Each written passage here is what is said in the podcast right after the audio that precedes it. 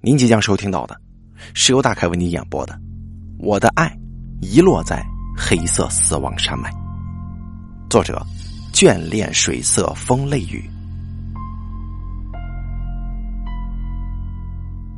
跟小静交往已经有五年了，从高一开始，一直考到同时考上某座大学。我跟他有着相同的嗜好、习性跟共同的理想。仿佛在世界上找到另外一个自己一般，会跟他相知相恋，是因为我们都比较爱爬山。高一某节下课的时候，听着他跟父亲去征服大武山的经过，引起了我对他的注意。他是一位有着书香气质、看似柔弱的小妮子，没想到他竟然是个爬山高手呢。从此之后，我们就有聊不完的登山话题。在我们俩一起进入某座大学的时候，我们就一起加入了登山社。我们也一起征服过许多台湾的名山，其中玉山宫顶一直是我跟他的目标。台湾最高的山脉都征服了，还有什么能够难倒我们呢？大二那年暑假，七月十四。登山社社长阿福学长揪了一个玉山宫顶登山团，他就像是着了魔似的，规定所有社员都必须要参加此次活动，除非家里有重大事故者或者身体有严重疾病者，才可以不用参加。这几乎可以说是个死命令了。如若不参加，一概以退社论。也不知道他去借了多高级的设备，感觉呀超怕留团的。我跟小静当然也不会放过这个大好机会，就缴费参加了。但是天不从人愿呢。七月十三日出发的前夕傍晚，从小到大陪着我的护身符突然就断了。这护身符可是我干爹庙里求来的符啊！我从小就认关老爷当义父。也就是从关帝庙里边求来的护身符，紧接着当天晚上就开始发高烧，四肢瘫软，紧急被送到医院的急诊室去躺着。想当然，明天的玉山宫顶我是去不了了。原本呢，小静一直非常坚决的要在医院里陪我，但是我的父母啊，连夜从南部北上来照顾我。于是我就要求小静去攻顶，因为这是他的梦想，只是我不能陪他去了。我就哄着他，说这次去呢，搞不好你就会升级了。下次如果你能当向导的话，你再可以带我去吗？我们组两个人是连哄带骗的，总算是把他给说服了。他哭着对我说：“你一定要好起来，他还要在玉山上。”帮我祈福呢，我就笑着答应他一定会好起来的，还开玩笑说病一好，即使延后三天也要攻顶去找他。七天之后，当我再见到小静的时候，他已经成为天使了。冰冷的遗体躺在大学山难法会上，用白布盖着。这法会上有十几具遗体，都是我再熟悉不过的好朋友。三天的法会法事，使我完全失去了意识，我就像是行尸走肉一般，在整个会场不停的来回游荡，泪水也止不住的往下掉。小静的魂魄没有回来，听说，因为山难死在山上的人。灵魂将永远的化为山灵，禁锢在山林里。所以，小静的父母在法会现场，不论如何致教，都问不到圣杯。也就是说，都找不到小静的魂。我要去把小静带回来。我要去。我到了玉山。哟，年轻人。第一次来爬玉山呢，体力不错嘛。玉山山上的排云山庄庄主热切的端上姜汤，跟我寒暄了几句。山难法会已经间隔数周了，我回家收拾了登山工具跟小静的衣物，报了民间的团体登山队，来到了这个叫做玉山的地方。排云山庄庄主他说道：“入夜之后啊，记得多穿点到了夜里，山上容易出现大雾跟下大雨，不要随便离开山庄啊。”我随便应允几句。我想啊，整个登山团应该没有人发现我的疯狂想法。入夜之后，我要去小静失事的地点扎营。我想，我应该可以遇到小静的。夜深了，大家用完晚餐之后就各自离开。有些人在泡茶聊天，有些人在整理装备，还有一些人在写日记。我偷偷的把行囊从窗外丢出去。再假装外出看星星，趁没人注意，捡起行囊之后，独自一个人往玉山南峰的方向前进。我的运气很好，当晚月色明亮，我的装备也比较齐全。走了数个小时之后，我顺利来到了元峰。他们就是在这个元峰附近树林里面找到小静的遗体的。我在树林的空旷处找到大约有六到七平大的空地，就开始扎营。等帐篷搭建好之后，我就在帐篷里抱着小静的遗照，屏息等待。凌晨两点三十八分，我还醒着，这是我第二十六次看表了。这个举动有点蠢，但我还是坚信，我总会再遇到小静的。在万籁俱静的森林里，一点虫鸣声都没有。我突然听到远方草丛有脚步声，由远至近，好像是有什么动物在向我的帐篷接近。我关掉了帐篷内所有的灯光，拿起了行李里面的小刀子，摆出了备战的状态。嗖的一声，我的帐篷被打开了，一个黑色的影子闯了进来，是一个人形。是小静，在月光的照射之下，小静没有任何表情，只有淡淡的哀伤感。我的眼泪瞬间夺眶而出了。我最爱的小静，有千言万语还没有对他说的小静，居然出现在我面前了。带我走吧。我想留在你这里，陪着你，小静，你知道吗？你不在的世界，我连呼吸都觉得痛苦。我流着眼泪把心里的话说完，只见小静仍然是面无表情。滚！现在就走，这里不是你来的地方。滚！什么？你眼前的人影虽然是小静的身形，但是他嘴里却说出从来没有对我说过的恶劣口气，用近乎低声嘶吼的声音，要把我赶离元丰的树林。但是那声音的确是我再熟悉不过的声音。不，我要留下来陪着你。你离开人世的时候，我的心也死了。我要跟你永远在这儿。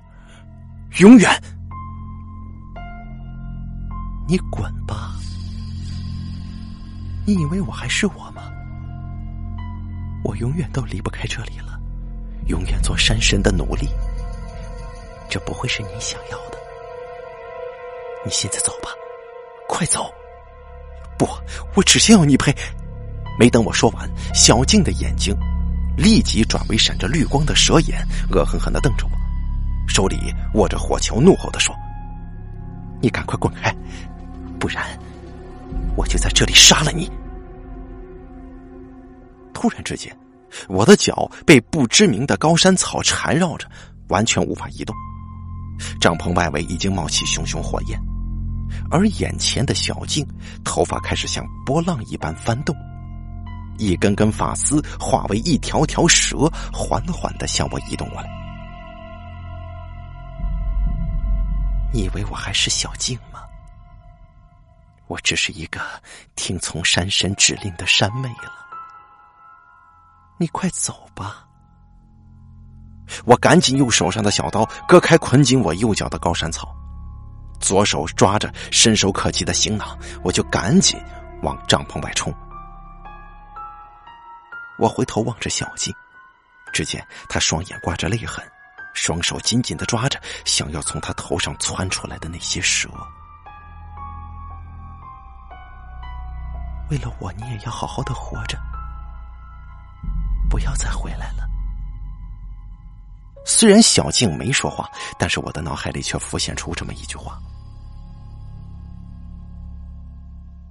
我双眼决堤了。头也不回的就往排云山庄的方向冲。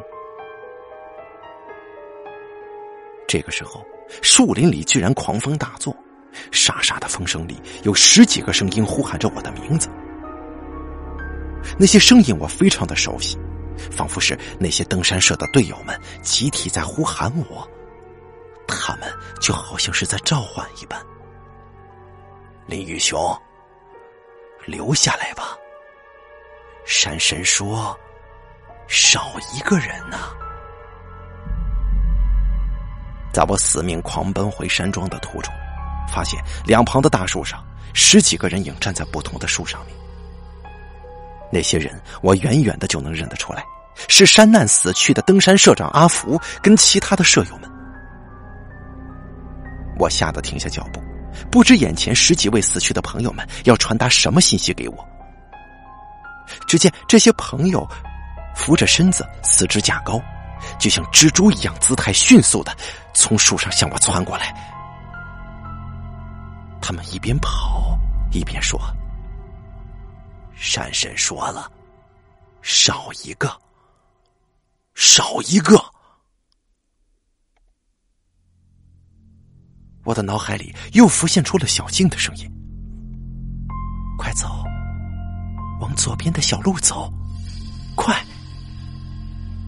我依照他的指示往左边的小径逃走。月色越来越暗，浓雾开始弥漫。我死命的奔逃着，身后的窸窣声还有嘶吼声不断的追赶而来。我的双手跟双脚不断的被树枝跟立叶割伤，但是我只能死命的向前冲了。亢奋的喘息声。急速心跳感、微弱的窒息感与夹带冷冽寒风的刺脸，极度的恐惧让我的身体忘却了一切不适。突然，在我右边的小山坡上闪烁着微微的亮光，那是救难队吗？可能是我出来的事情被发现了，排云山庄的山友们开始来找我了吗？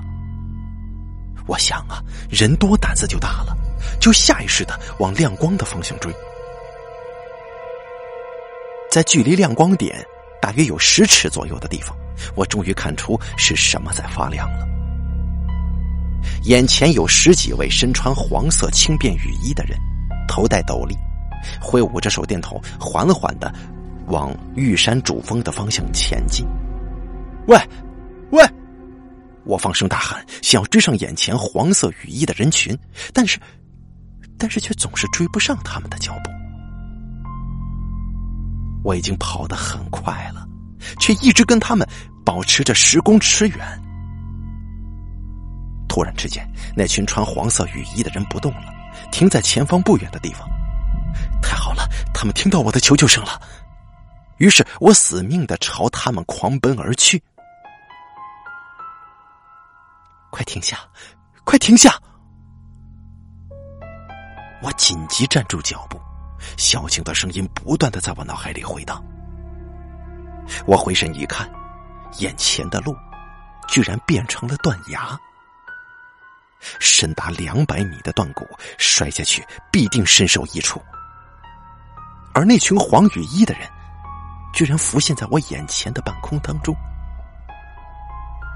定睛一看，那些穿黄色雨衣的人，根本就是透明的。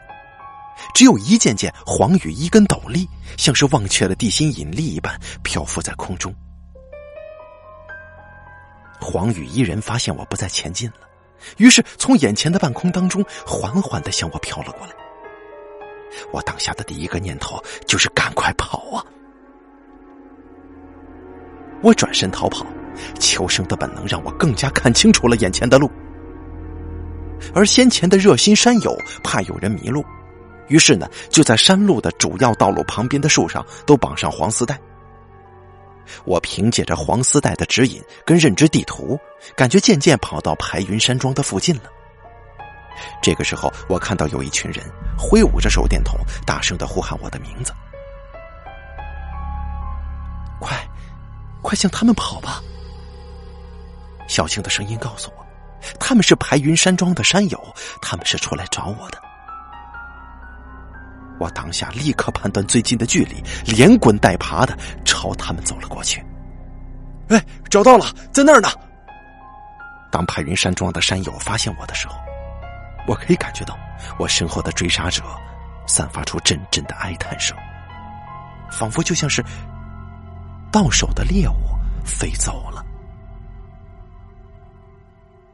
当我跑到山友旁边的时候，我感觉整个人都瘫了。经验老道的山友立刻叫人把我抬到山庄内，接着我就被身旁的十几个山友轮流开骂：“你他妈是不是不想活了？叫你晚上别乱跑，你就是不听啊！你知不知道我们找了你快三个小时啊？还好庄主经验老道，一发现很多人开始耳鸣，就知道可能有山难要发生了。一点名啊，果然就是你这个不怕死的不见了。”就在这个时候，庄主说话了。看样子，他八成是遇到了呀，遇到那个了。快点帮忙准备仪式吧，山神恐怕过来要人了。很多经验老道的山友开始活动起来，去准备仪式的工具，并且庄主再三警告我不准乱走动，在他还没有回来之前，哪里都不能去。我累瘫在大厅的长凳子上，身旁所有的山友都去拿驱邪用品，只有一个大约有五十岁的伯伯留下来陪着我。那位伯伯对我说：“像你这样的年轻人呢，我见得多了，不怕死又爱逞强，连我们这种经验老道的山友都对这座山畏惧三分，你还真是傻呢。”我只能无奈的点点头，手里紧握着。装着热姜汤的杯子，伯伯接着说：“等一下呀，要帮你做一下驱邪的仪式。仪式完成之后，睡个觉，明天早早的就下山去吧。来，是时候往仪式的房间走了。就在这儿最里面的房间，你能走路吗？还是要我背着你啊？哦，我不用。我谢过他的好意，但是仍在他的搀扶之下走往。”驱邪仪式的房间，伯伯说：“就是这一间了。庄主跟其他的山友啊，都在里面等你呢。”我谢过热心的伯伯，往里面的房间走。但是，一进门我就听见房门被反锁了。哎，我当时想，这应该是仪式必须的手续。最里面的房间黑漆漆的，一时间我不敢乱动。等到眼睛稍微适应黑暗，才逐渐的开始看见身旁的一切。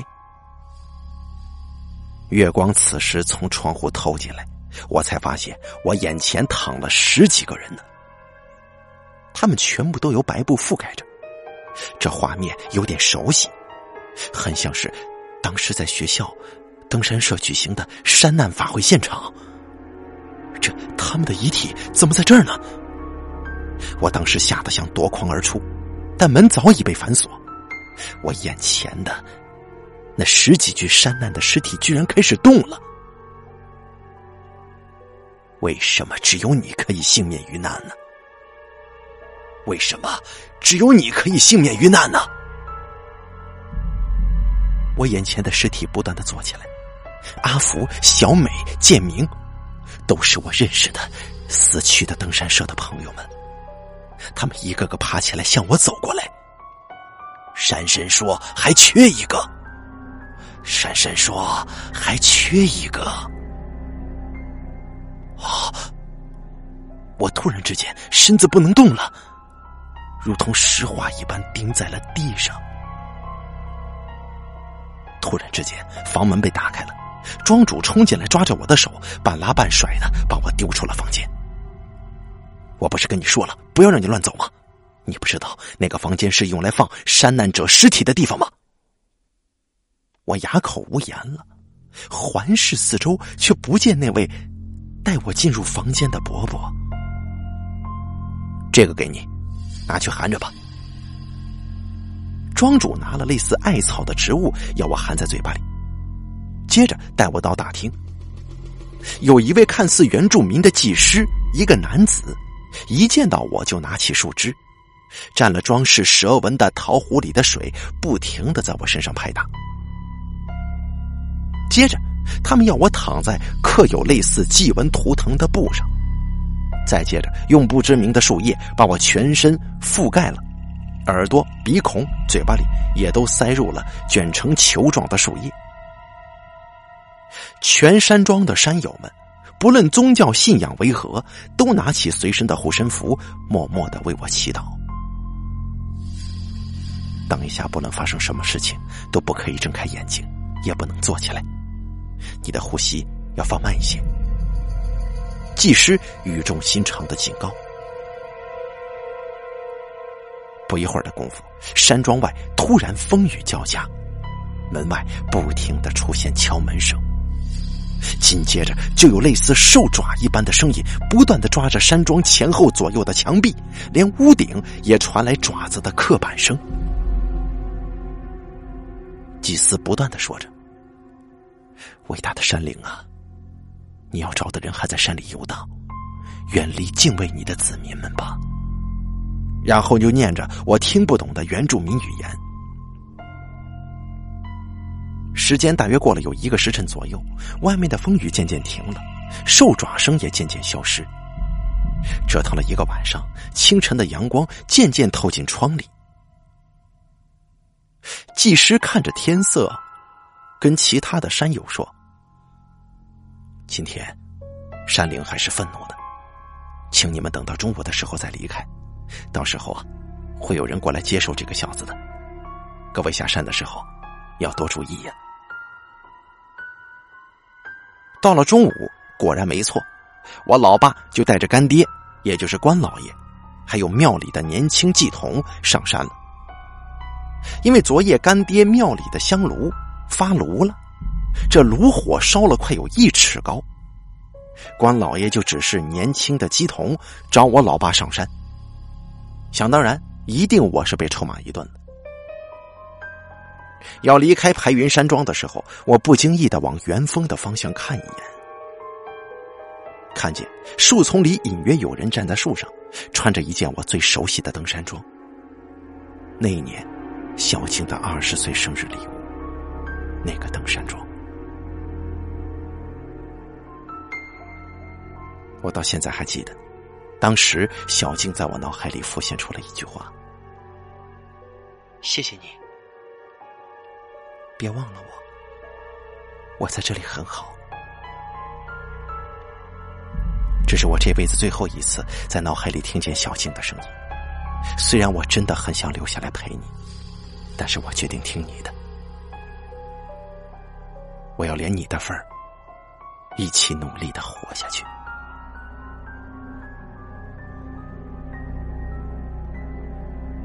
好了，我的爱遗落在黑色死亡山脉。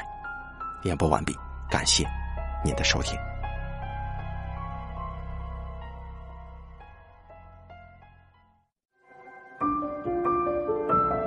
本期故事演播完毕。想要了解大凯更多的精彩内容，敬请关注微信公众账号“大凯说”。感谢您的收听。